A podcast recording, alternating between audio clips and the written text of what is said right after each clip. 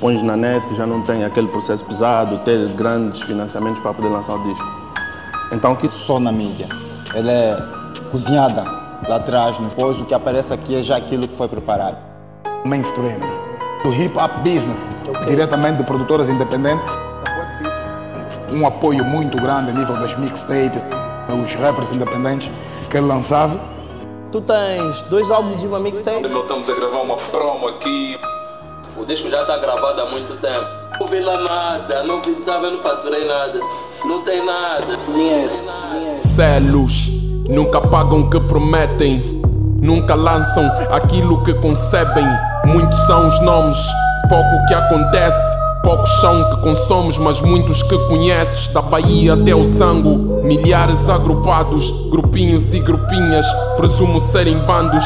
Promovem discórdias, desconhecem trabalhos, condicionam votações.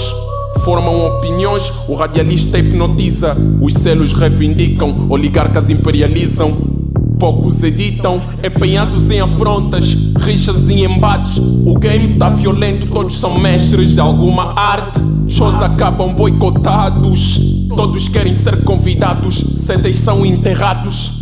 Todos projetam contraposição de algo. Em mercado de vacas magras, bifes são inventados, algo são engavetados famosos encrencados. O ódio criou alicerce no inconsciente do anonimato. A depressão é o fiasco, não há direitos no estrelato.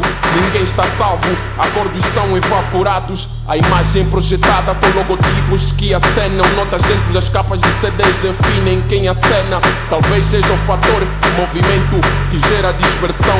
Postagens bifes e enterros, selos, selam bocas de homens puros e sinceros. Gravadoras amadoras proliferam, empobrecendo a humildade enquanto a Sistec prospera. Se sente na atmosfera, ânimos e barreiras, crise de humanismo, os rótulos imperam. Editora. Muitos compositores perguntam: é, vale a pena editar minha música? Eu devo editar ou não? Claro que não dá para eu responder que sim ou que não. Cada caso é um caso. As pessoas têm perfis diferentes. As editoras são diferentes entre elas. Algumas são boas, outras, infelizmente, nem tanto. Agora, o que eu posso afirmar para você que é fundamental é que você conheça quais são e aprenda, saiba como receber seus direitos autorais.